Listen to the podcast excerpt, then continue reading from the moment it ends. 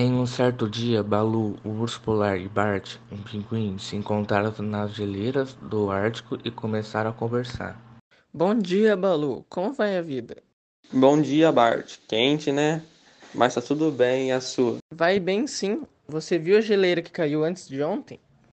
Não vi, não.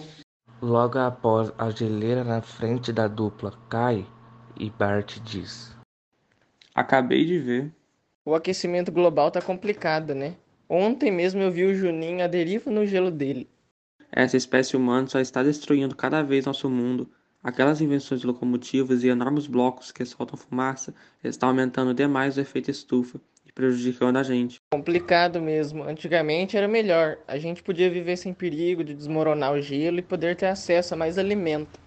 Os dois olharam para o lado e avistaram o gelo derretendo, e o velho pinguim disse: Na minha época era tudo friozinho. Hoje em dia tenho que entrar no mar para me refrescar.